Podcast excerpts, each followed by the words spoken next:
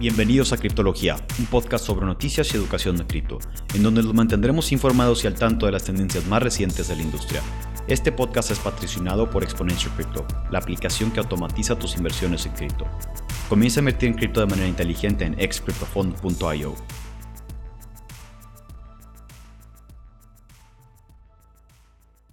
Bienvenidos a este quinceavo episodio de Criptología.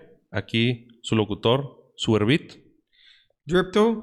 Y aquí con nosotros, por segunda vez en el, en, el, en el podcast, un invitado muy especial, Financial Opinion. Santi, mucho gusto. Gracias, gracias por invitar. Otra vez encantado. Y pues yo creo que venimos aquí a hablar un poquito de Cash Crabs. Cash Crabs DAO, que es este, no sé si nos puedas platicar un poquito de esta organización. Pues yo creo que empezó esto con la idea de comprarnos un Board Ape queríamos comprarnos un Board Ape y no nos alcanzaba. Un Board Ape es, es, para la gente que no sabe, es, un, una colección de NFTs muy valiosa, ¿no? Sí, este es una colección de NFTs que salió hace relativamente poco, valiendo, no sé, 100 dólares cada changuito en la colección.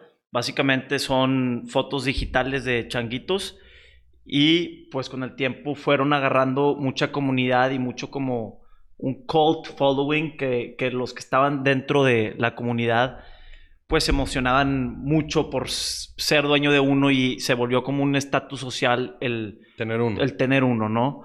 Y pues con el tiempo esa misma comunidad fue, fue haciendo que, que, tú tengas como utilities por tener este Board Ape.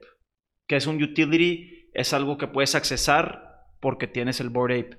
¿Qué tipo de utilities? Oye, compraron una casa, quieren hacer un club social, tienen un Discord donde pasan mucha información de qué NFT es el, que va el siguiente en tener mucho volumen. Ya. Entonces te dan más o menos como insider eh, information sobre lo que viene siendo NFTs eh, dentro de la misma comunidad de los Board Apes. Sí, y a, y a los mismos Board Apes les dan acceso a whitelists para que puedan ellos comprar el NFT antes de que salga al público. Ah, wow.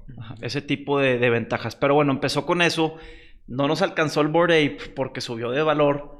Y dijimos, bueno, pues vamos a ir juntando lo que podamos y comprar otras cosas consideradas blue chip dentro de los NFTs. Digo, un blue chip es un blue chip stock tipo Apple, ¿verdad? Eso no, no realmente no es un NFT. Pero en el mundo de los NFTs así le llaman, digamos, a los proyectos que ya funcionaron. ¿Qué significa que ya funcionó? Que ya lleva meses en el mercado, tiene un, ha sostenido una evaluación alta y tiene una comunidad muy activa. Va, muy interesante. ¿Y, cómo va a funcionar más o menos la, DAO?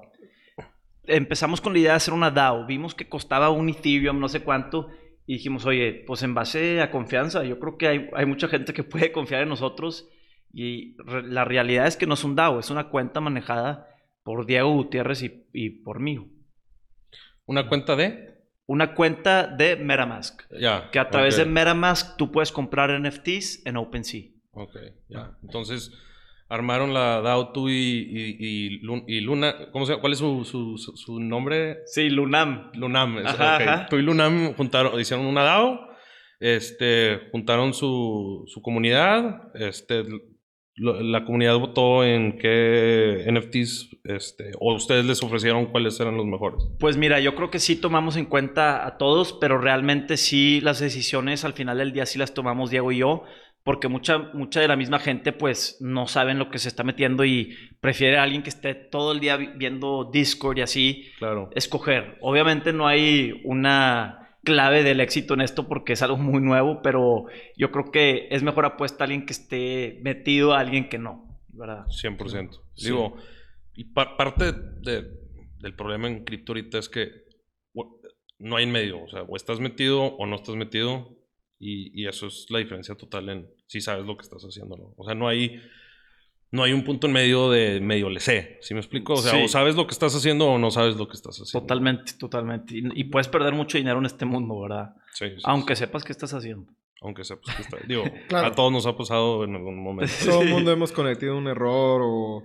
Que mandas Bitcoin a un address de Ripple, o, ¿verdad? Digo, para, para pensar en lo sencillo. Este. Ok, ¿y cuántos, cuánta gente, cuánta gente en su comunidad tienen hasta ahorita? Pues ah, en el momento somos, si no me equivoco, como 40 diferentes inversionistas, todos con un Ethereum para arriba de inversión. Un Ethereum pues ahorita vale 2.500 dólares. Yo creo que la gente que está le costó más cara que eso porque acaba de, de bajar mucho Ethereum. Sorprendentemente se han respaldado muy bien en dólares los NFTs. ¿Qué significa esto? Los NFTs se ven en valores de Ethereum. pero dollar value se mantuvo. Ajá, el dollar value se mantuvo porque sí cayó el valor de Ethereum, pero muchos de estos NFTs subieron en la cantidad de Ethereum que valen. Claro. Por ejemplo, el Mutant Ape, que es el, es el hijito del Bored Ape, ese subió de valor. Porque a la hora de que baja el precio de Ethereum, pues es más barato comprar NFTs a corto plazo. Y que, esto es una pregunta que la verdad aquí en criptología, pues NFTs yo creo que es de lo más ignorante que somos eh, eh, dentro de todo el crypto space. Entonces, ¿qué tan rápido es esa conversión? Digamos, este, quiero comprar un Ape y vale un Ethereum que son 4 mil dólares. Dipea al mercado esa noche, ¿qué tan después se ajusta el Ape o, o cómo funciona? No tengo ni idea. Eh, haz de cuenta que hay una relación inversa. Cuando baja cripto, tienden a subir los NFTs. Y cuando sube cripto, tienden a bajar los NFTs. Esto es a corto plazo. O sea, si Ethereum vale, se fuera a valer 5 mil dólares y un NFT valía 10 dólares, ahora va a valer, a lo mejor como subió tanto Ethereum, va a valer en vez de 10 Ethereum, va a valer 5 Ethereum. Ya te entendí, ok. Eh, es una forma en la que puedes llegar a proteger tu inversión pues no es, no, es, de que la, uses para proteger tu inversión, pues es lo que pasa. Ajá, lo, que pasa. Es una relación inversa porque en dólares se vuelve o más barato el NFT o más caro. O sea, tiene una relación con Ethereum y con dólares. Ahora, obviamente, hay una caída así en el mercado tan, digamos, dramática, tan rápido, como se ha visto en cripto, y pues todo lo de alto riesgo entra al miedo. Entonces, digo, a pesar de que se respaldó muy bien, sí cayó, ¿verdad? Sí cayó y y ha sido, como dices, este Superbill, pues se tardó un tiempo en agarrar de vuelta. Ya. Los NFTs. Y una, una, duda, Santi. ¿Qué, ¿Qué, o sea, digo, yo viéndolo, es que yo lo veo perspectiva totalmente cripto, este, ya que aquí no, eso hacemos, este, pero, ¿qué buscas tú en un proyecto de NFTs como inversionista? O sea, Digo, entiendo que pues entre más comunidad, más liquidez para el proyecto, más pueden subir el, valor del proyecto, pero fuera de eso, ¿qué, hay que, buscar o qué, qué, parámetros son los que ustedes usan? Este, pues es una pregunta muy, muy complicada porque realmente... porque es artístico también. Eh, ajá, es artístico y pues digo, la idea que tenemos es, oye, a ver, en el arte físico pues sabemos lo alto que pueden llegar las valuaciones. Lo hemos visto en cosas, digamos, no tangibles. Por lo mismo, yo creo que en el mundo digital, como, como existe tanta liquidez y está como el mundo bursátil, donde tú puedes intercambiar un producto con el otro, pues de manera virtual, eso le puede agregar muchísimo valor al arte digital comparado con el físico. O sea, suficiente para, pues, quitarlo del mapa. ¿Por qué? Porque le da liquidez, le da eh, una mejor sensación al, inversionista el poder intercambiar ese producto tan fácilmente. Sí, porque si tú eres un, digo, digámoslo viéndolo en el mundo real, si hay una acción en Sotheby's y un, accionista, un, inversionista, perdón, un comprador privado compra una, una obra de Picasso sin querer decir su nombre, se la lleva a su casa, la encierra, no la vas a volver a ver. O sea, es, privada, no va a haber ningún registro de quién la tiene o cómo la tiene. No, y se oxida y se echa a perder. Y la va a tener guardada y, es para él disfrutarla. Lo padre que a mí se me hacen NFTs es que aparte puedes ver dónde siempre está esa obra, ¿no? No, y si, y si tú creemos que Ethereum va a durar 100 años, Hoy en 100 años los primeros NFTs van a valer millones. Va a ser el libro de Da Vinci. Ajá, ajá. Entonces, oye, si, si, tú tienes un CryptoPunk, oye, ¿para qué me sirve esto? pues es que no es de que te sirva de nada, es fue de los primeros y si Ethereum dura 100 años va a valer millones de dólares cada CryptoPunk. Sí, tienes un pedazo de la de historia. Ajá, tienes un pedazo de historia. Ahora, ¿cuál es mi problema interno? Va a durar Ethereum, va a ser el número uno. Ah, ¿te- ¿tú estás convencido de eso? No, no, yo tengo esa duda en mí. Ah, ok. Y, y ahí yo creo que les pregunto un poco a ustedes Sí. si creen que, que los, algo sobrepase Ethereum y los NFTs de Ethereum sean olvidados. Pues No, mira, como, bueno, si quieres, eh, aquí Superbit, si quieres doy mi perspectiva y aquí Dripto tal vez nos puede dar otra. Eh, yo no veo Ethereum ir- irse a ningún lado, en ningún tiempo cercano. Si duran las criptos como tal, va a durar- va- Ethereum va a ser una de ellas. O sea, no, no, no me cae duda. ¿Por qué? Sí hay muchos problemas dentro de la infraestructura de Ethereum, de que es blockchain, es lento, es caro, es, no es muy amigable, pero a la vez, pues es como, no sé cómo explicártelo, pues tienen el, tienen el upper hand en, en- en- en capitalización. O sea, eh, tener un CEO detrás como el que tiene y esa capitalización y ese mercado tan grande que abarcan, que es NFTs. que Hablas son- de Vitalik. Sí, ajá. O sea, y, y- y viendo la dominancia que tiene Ethereum, no la veo tumbarse fácil. O sea, tiene tanta comunidad que la van a, van a, tienen el equipo para hacer los fixes necesarios para seguir adelante. Exacto, o sea, no, no realmente eh, eh, pienso que sea la mejor tecnología del momento ni que sea lo, lo mejor para el futuro, pero irrelevantemente va a estar en el futuro. O sea, Mira, yo te puedo dar una perspectiva un poco diferente. Yo lo que pienso es, Ethereum, la network de Ethereum, la red como tal, ahí se va a quedar. No va a pasar nada con ella. El problema es que en la imagen de los NFTs no está guardada en la network de Ethereum, porque la network de Ethereum no tiene el soporte para guardar imágenes. Se volvería muy, mm, si ya de por sí es caro, se volvería muchísimo más caro. ¿Y qué es lo que pasa? Que lo que representa la imagen está guardada en un Google Drive, está guardada en una página web, está guardada en otro sitio de internet y esos no te, eso no te garantiza que haya longevidad en la, en la vida de, de- de es- de ese link, de ese URL. Si tú te vas, si tú te tratas de meter ahorita a una página de los noventas, no, la mayoría ya no existen. No la vas a poder encontrar. Hay imágenes, textos, historia que ya se perdió. Claro, hay una página que se llama archive.org donde trata de rescatar todo eso para que el, el internet quede para la posteridad. Pero claro que no, lo pueden lograr con todo. Y para poder conseguir algo así, eh, es, es una tarea titánica. Se requiere mucho- Pero que es, o sea, va a haber un momento donde Ethereum ya no puede procesar más nudos y... No, ¿valió el, queso? el- el link, el link de, de donde está guardada la imagen simplemente va a desaparecer. Y a lo mejor si tú quieres ver el nuevo link de la, de la- de la imagen o, o- o la imagen que, que existía, sí se va a poder, pero el NFT como tal ya no lo va a tener. Vas a tener que ir a algún tipo de archive o algo así para ver qué imagen tenía ese NFT en ese tiempo. Pues digo, digo, no sé si... qué Yo- asco. digo, la verdad no, no estoy muy, muy seguro de lo que estás explicando, pero te lo, te lo creo y yo lo que creo es que sí se va a arreglar eso. Es lo que yo te voy a decir, o sea, no, no creo que sea algo que se quede ahí. O bueno, Ajá, ajá. no se, no se puede arreglar tal cual porque el, el URL original ahí se va a quedar. Un NFT ya no se puede alterar, ya no se puede cambiar.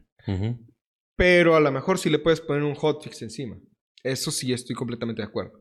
De hecho, ahorita hay bastantes proyectos. Claro, en parte Es que tú lo estás viendo totalmente una perspectiva técnica, ¿verdad? Claro. es que lo, lo padre aquí de- de- del grupo que tenemos en criptología es que, pues Humberto lo ve totalmente técnico algo. O sea, él, él así, yo, yo lo veo pues comproventa, ¿ok? Hay, ahorita hay demanda para el NFT, que importa que network esté, que importa. O sea, si ahorita está la demanda, pues eso, eso o sea... Claro. eh, en- en- entonces, sí se va a poder arreglar en... Con, con algún tipo de hotfix o, o algo así, pero Pues Ethereum 3.0 o lo que sea que... Es, es que un NFT no se puede alterar. Y Ethereum no soporta imágenes sobre la network. Eh, si te vas a otras networks, como por ejemplo Solana o... Luna es de NFTs, ¿no? eh, no recuerdo. Ah. Ahorita Luna no la traigo muy presente. O Phantom. Phantom sí tienen... O explícanos por qué la diferencia entre algo como eh, proyectos de NFT en Ethereum o Phantom. Bueno, mira, Phantom es, eh, a diferencia de Ethereum, es un DAG, es más rápido, más escalable, soporta todo lo que viene siendo el mundo de DeFi y es muchísimo más barato mover el dinero. Además de que es 100% compatible con lo que viene siendo eh, Solidity, que es el lenguaje de programación de, de Ethereum. Entonces, si tú tienes un proyecto en Ethereum, tú nada más lo tienes que deployar en Phantom y ya va a funcionar. O sea que lo puedes mover de Ethereum a Phantom. Claro, fácilmente, sí. Nada más darle deploy. Pues ya se solucionó el problema que estabas diciendo hace cinco minutos. Sí. sí. Con, con razón su William andaba pichando Phantom y no sé qué. sí, bueno. Es que eh, una cosa es un smart contract y otra cosa ya es un token tal cual. Entonces, al momento de que tú brillas un NFT de, por ejemplo, un Bored Ape a Phantom, la persona que mintea ese token cambia. ¿Sí? Entonces, se tendría que crear alguna especie de smart contract que funcione como hacer bridge de NFTs y que todo el mundo confía en que si viene de esa fuente es un NFT verdadero. Porque también podría darse el caso de que diga, mira, este es un CryptoPunk, se llama CryptoPunk y demás. Yo solo paso al smart contract, aunque sea un CryptoPunk pirata, y el smart contract, al momento de convertirlo a un NFT o a otra network, va a decir que este también es un CryptoPunk. Y puede haber problemas de que... Porque no está en la, en la network de Ethereum. Ajá, es correcto. O sea, se pueden dar casos así. No, uh, se pueden poner controles para evitar que eso pase. Pero inicialmente, dando los primeros pasos, yo siento que al momento de que se brillen NFTs de una network a otra, puede de repente pasar algo así que nadie se dé cuenta hasta tiempo después. Ok.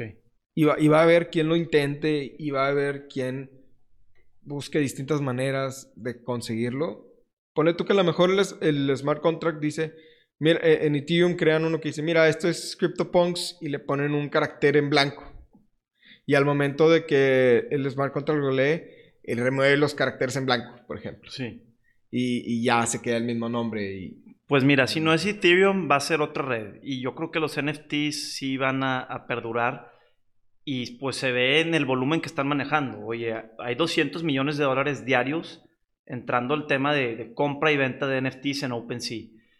y ya pasamos la, un millón de cuentas de NFTs y va aumentando rápido. Y yo creo que una vez que se abra el mercado de NFTs de Coinbase y de otros competidores, va a entrar un volumen espantoso. espantoso. ¿Por qué? Porque hay mucho FOMO. Ah, claro. yo lo, veo en mi, yo lo veo en mi fondo este que armé con Diego oye, queríamos juntar 40 Ethereum y juntamos 78. Entonces fue como que, wow, qué, qué padre, estamos comprando NFTs y entrando a las mejores comunidades del mundo de los NFTs, ¿no? Claro. No, mira, yo de hecho sí también veo un futuro muy, muy brillante en, la parte de los NFTs. no, pues todo va a ser un NFT. Claro. Este, Imagínate Bitcoin, pero nada más hay 10 mil. Sí. Y luego que le, que le entre un vibe tipo Shiba Inu, tipo Dogecoin vuela al cielo. Sí, claro, claro. Y es lo que le pasó a Bored Apes. De hecho, Lo, lo, que viene pasando con Binance, Binance ya tiene su propio marketplace de NFTs, donde ellos, tú, tú puedes tener NFTs de Solana y de Ethereum dentro de, de Binance. Y, y, los tienes ahí en tu wallet de Binance. O sea, puedes trade en Binance de todos. Claro, tú, tú por ejemplo, tienes un Bored Ape. Lo, lo depositas, te lo depositas en tu cuenta de Binance y ya lo tienes en tu cuenta de Binance y lo puedes mover completamente files porque Binance tiene la custodia. Ah, ok. Ajá, entonces. O sea, sin gas. Sí, sin gas porque no lo estás moviendo dentro de la blockchain de Ethereum, lo estás moviendo dentro de Binance. Y te costó gas sacarlo de Ethereum, me imagino. Sí, te costó gas sacarlo de Ethereum. Sí, pero digo, medio explicaste un poco, digo, regresando al tema, explicaste por qué podría ser mejor Phantom, pero realmente de longevidad ¿Tú por qué crees que, lo va a rebasar Ethereum? Ah, muy fácil. Ahorita el volumen de las transacciones de, de Digo, porque decir, ay, porque Ethereum es hackeable, o sea, pues no, no, se me hace... O sea, todo es hackeable, pero... Eh,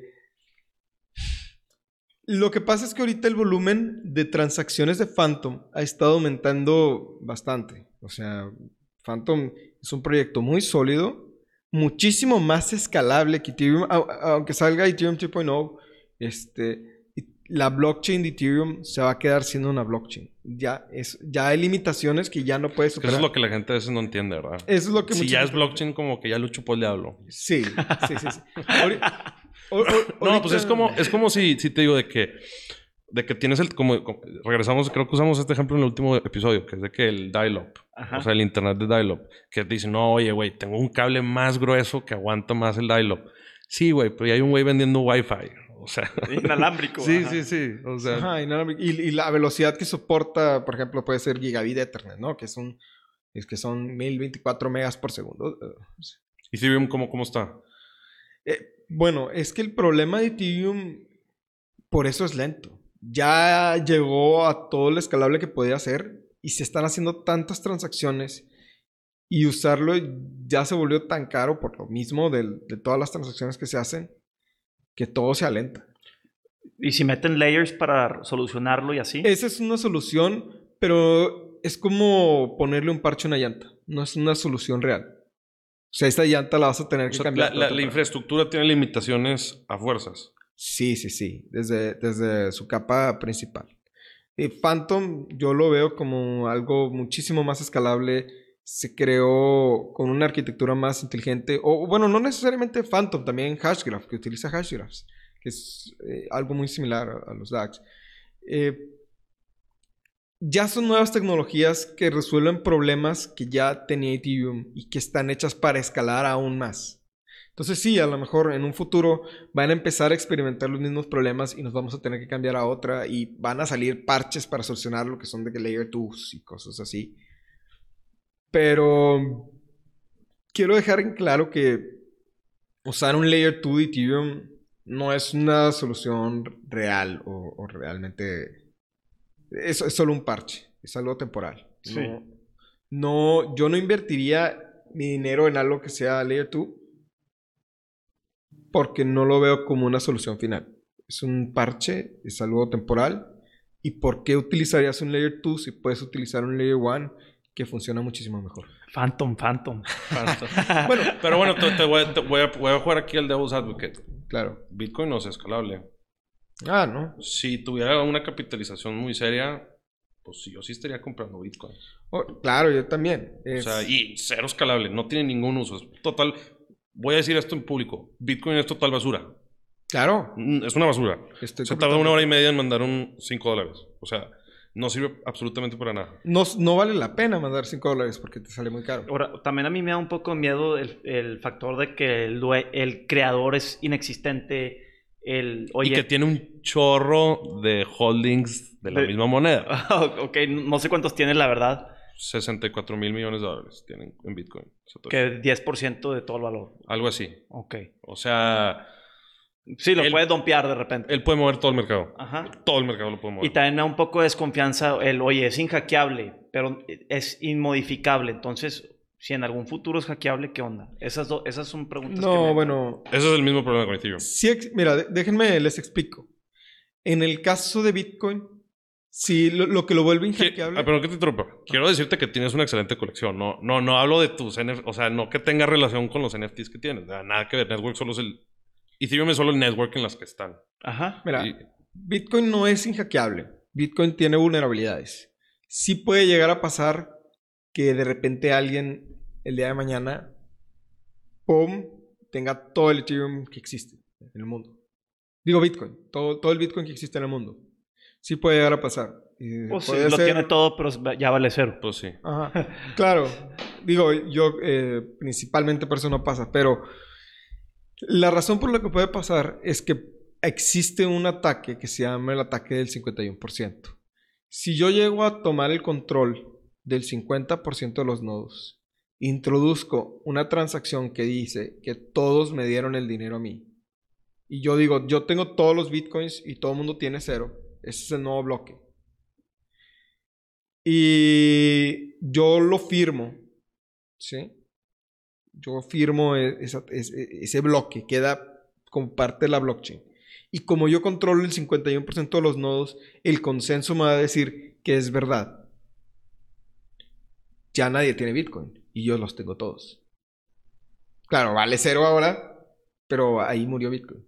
No, y ahí, y ahí cripto se da un bajón Ah, horrible. no, porque no. la desconfianza que genera, Sí, sí, sí. olvídate. No, y va a haber... O sea, hasta, hasta ahorita hemos sido muy suertudos, digo, no suertudos, pero, digo, está en la tecnología, pero eh, ha, estado, ha sido sustentable.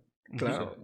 No, pero la razón por la cual eso cada vez es más difícil y muchísimo más improbable que, que pase, porque el riesgo existe, más la mitigación es que la red de mineros crece y entre más mineros haya y entre más nodos de Bitcoin haya, más difícil es que alguien pueda hacer eso. O sea, ahorita para tener el capital, para poder orquestar una operación de ese tipo, es imposible. Sí, o sea, Pero son- entonces es imposible que lo hagan en Ethereum también. Sí, Hombre, Humberto, te no. acabamos de desmantelar todo tu, tu No, argumento o sea, de Phantom. güey. Está, está Síguele com- sigan comprando en, en Ethereum, por favor. No, o sea, puede, puede pasar, pero eh, de- ya hay monedas más nuevas también Proof Work y- para evitar ataques de 51%. Yo pienso que Ethereum siempre va a estar Mira, y siempre va a dominar. Siempre va a ser top 5. es siempre. que Ethereum... Si no está en top 5, estamos en el futuro o, o, o cayó. O todo, o sea, O sí, o todo se todo fue, se fue para horrible. abajo, sí. No, no, no veo que se vaya ninguna. Y más con ese CEO. Porque no hay, no hay una moneda que tenga. lo- no hay ningún proyecto como Ethereum que tenga a alguien tan capaz detrás de él y que tenga una. Hay total transparencia. O sea, Claro. Ethereum, eh, o sea, ¿cuántos proyectos hay que no sabes quiénes son, quién los desarrolló, para qué son, quién tiene los fondos, qué- para qué se usan? O sea, Ethereum es, es institucional ya en cripto. ¿Qué- qué- B- Bitcoin no puede ser institucional porque no hay nada detrás. ¿Me explico? Ethereum hay fees, hay transacciones, hay marketplaces, hay... Es un, un, fundador público, o sea. exacto, que, que- que- que está detrás de los problemas más a- al día de- de- de- de- del ecosistema que él creó. Entonces, le veo mucho futuro. Yo- Oye, ¿qué opinan ustedes de los passive DAOs que ahorita están muy de, de moda? Passive income.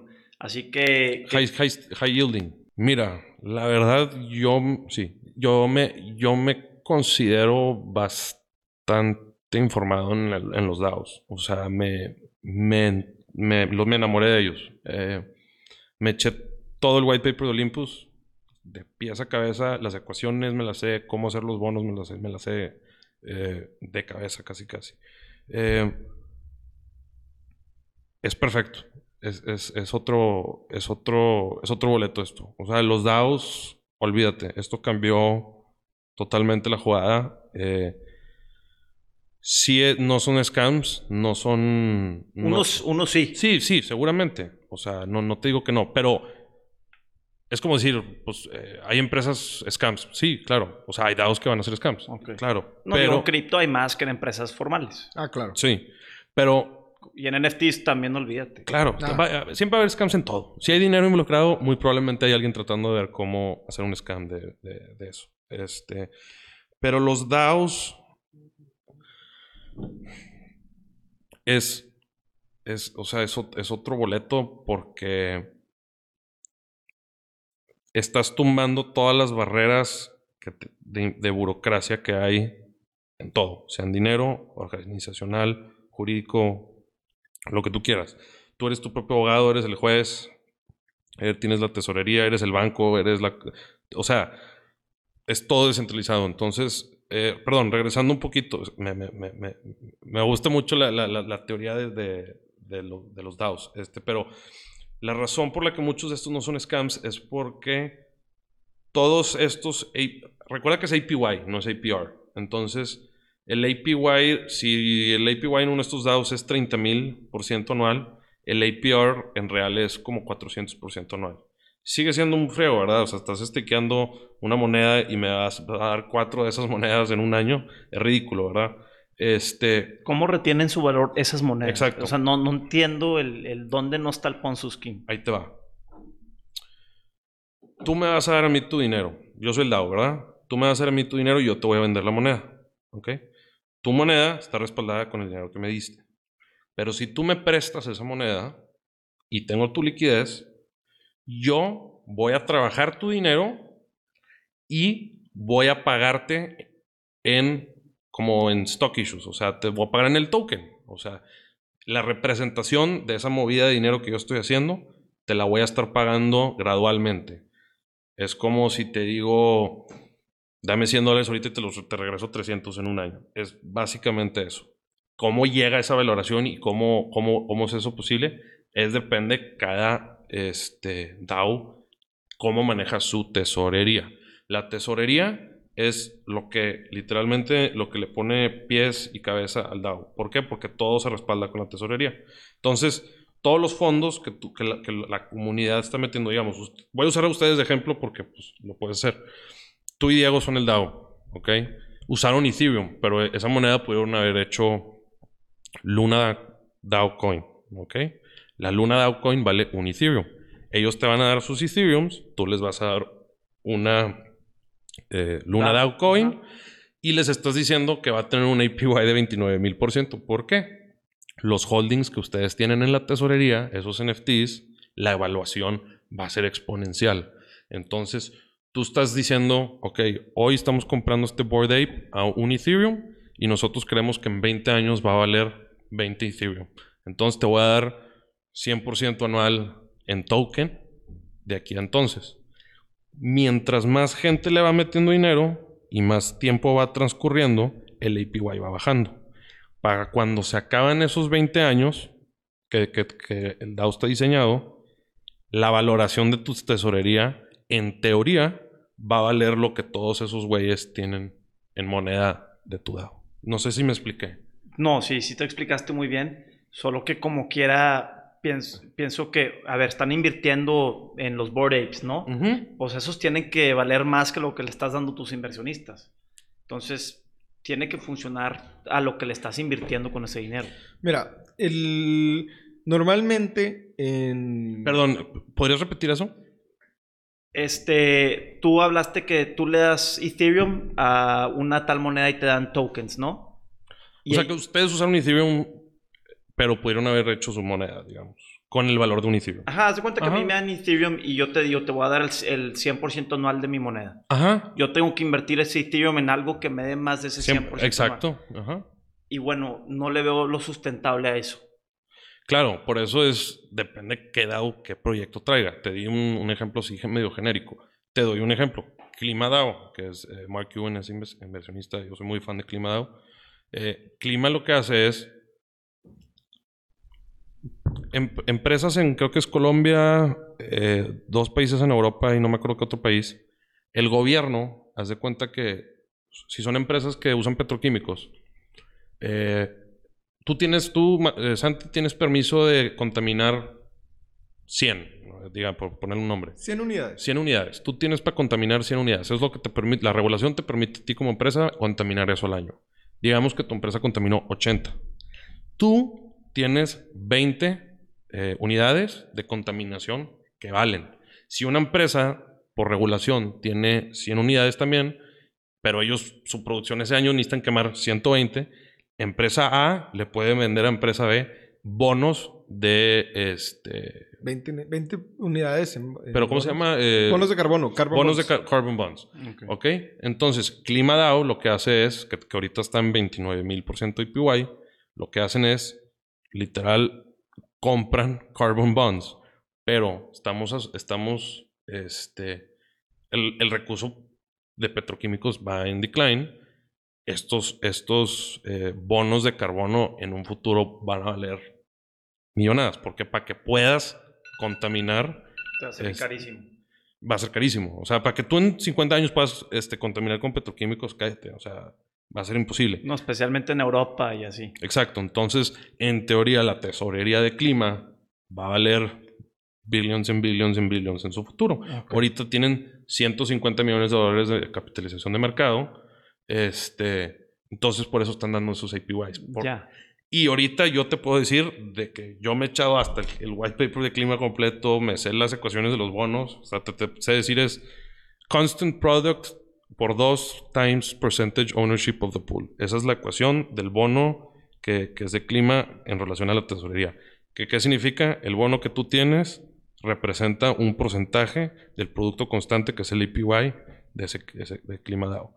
Entonces, básicamente te están dando proyecciones futuras. Entonces sí es, o sea, sí, sí lo puedes sí está ver. lo especulativo. Exacto, está súper, súper especulativo, nomás que está tan bien diseñada que para cuando sí truene, si es que llega a tronar, perdón, van a tener una tesorería valiosísima. O sea, Yo, yo creo, en mi opinión, a como lo veo, es salirte antes que los demás. siempre, siempre.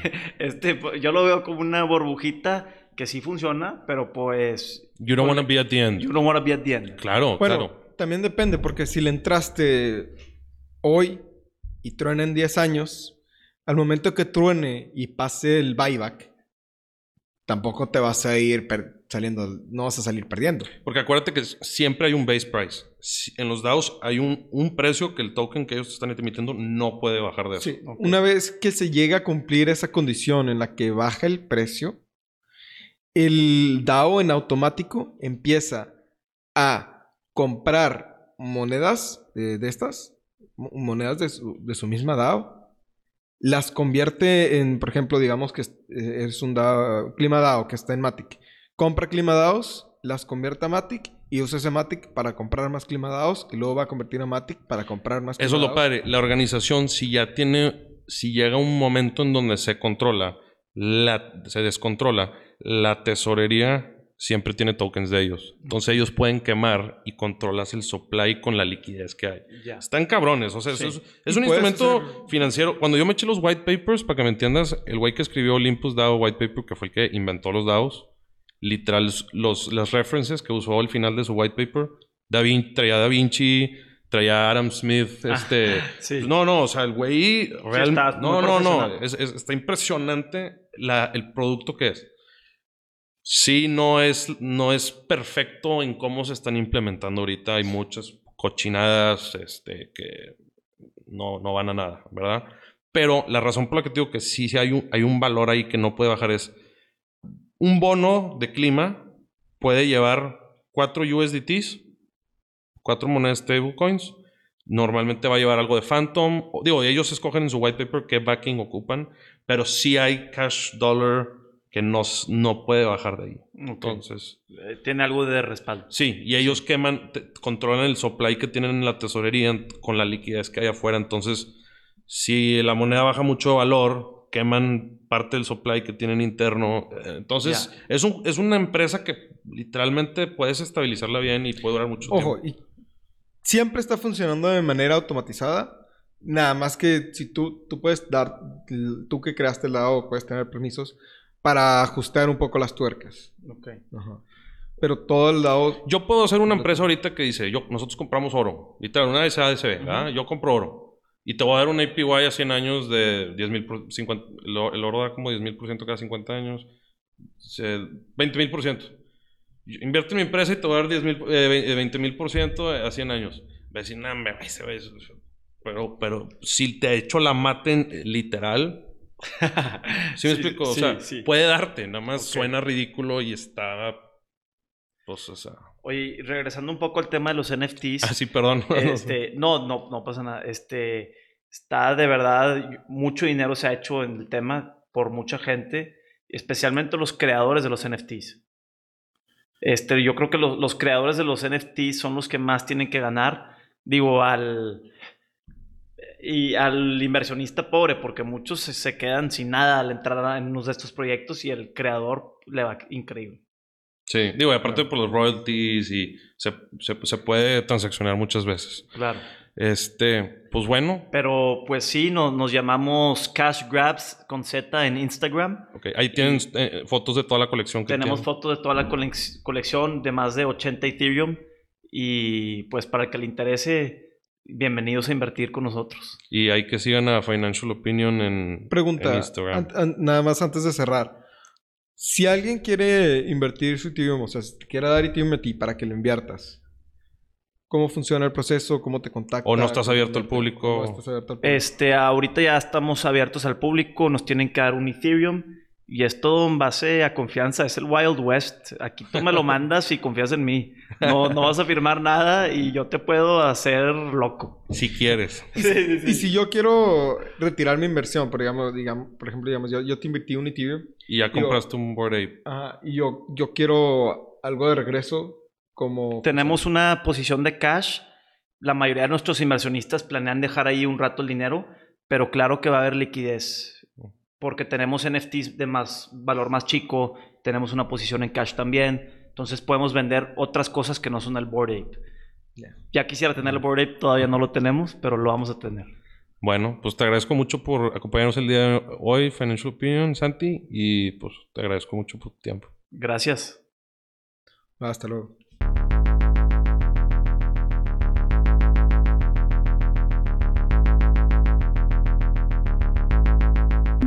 Gracias por escucharnos. Estás a un paso más de convertirte en un criptólogo.